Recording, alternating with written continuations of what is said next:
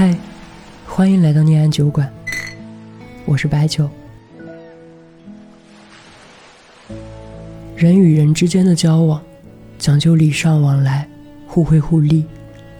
但总有一些人，他们不按规矩办事，总是想从别人身上得到，自己却不愿意付出。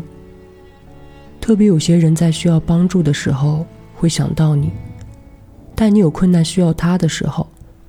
他不是躲得远远的，就是用各种理由来搪塞。几年前在广州认识了一位合作伙伴，小葵。刚开始我们合作的还算愉快，所以生活中我们也成了很好的朋友，平时一起喝个酒、吃个饭都是常态。那会儿他刚来广州创业，比较缺钱，就经常找我借钱。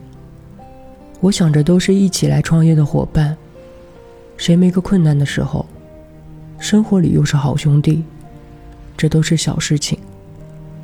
我刚到广州的时候也一样艰难，幸好那时候有朋友接济，不然真不知道该怎么立足。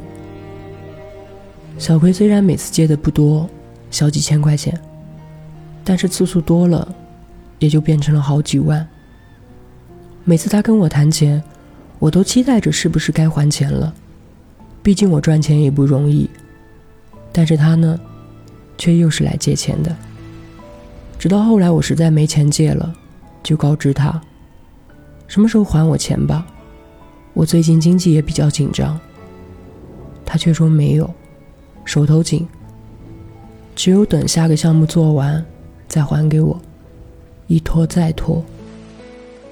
后来我也不好意思一次又一次的问他要，只告诉他我要去北京了，等他的项目赚到钱了就还给我，也可以来北京找我。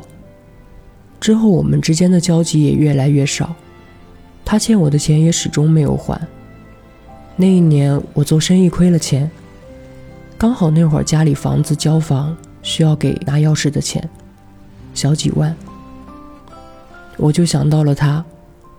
想着人家现在也做大生意了，我当初在他困难的时候也帮助过他，他欠我的钱也一直没有还，而我现在缺钱，应该要回来了。这次他应该不会拒绝吧？可是没想到，电话打过去之后，先是一阵寒暄。当我一开口说我最近生意亏本要钱的事，他又开始装穷。说实在话。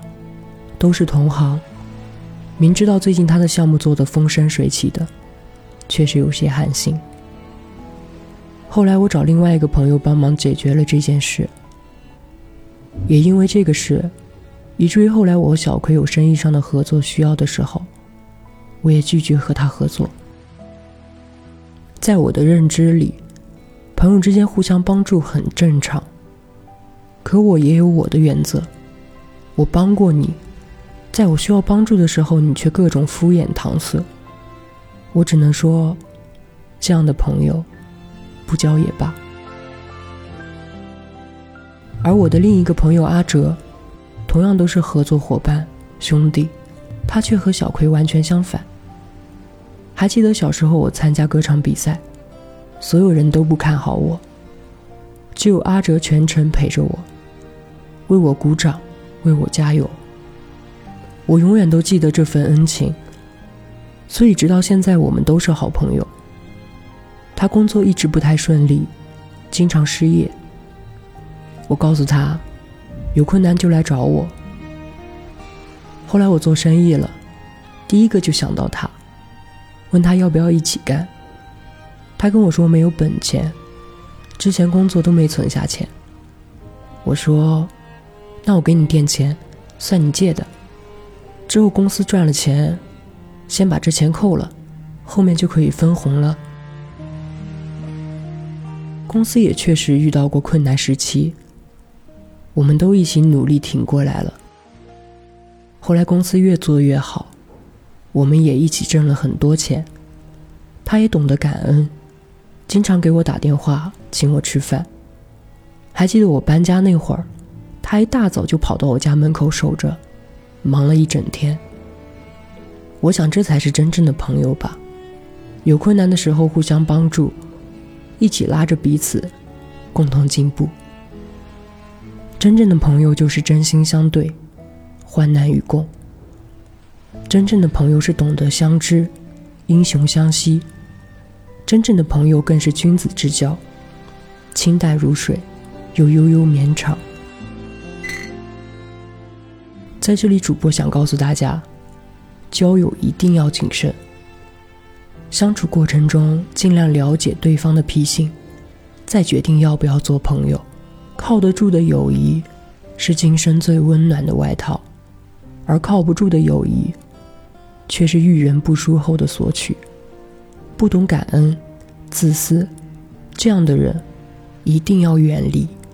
他们只会索取，像吸血鬼一样吸光别人的好，而他们自己甚至没有一丝愧意。所以，真诚永远是交友的必杀技。而那些只顾着索取的人，就算了吧。这样的朋友，不交也罢。我是白酒，感谢陪伴。喜欢我们的话，记得点赞、关注、评论、转发哦。微信公众号和各大平台搜索“念安酒馆”，想念的念，安然的安，就可以找到我们。晚安，亲爱的你。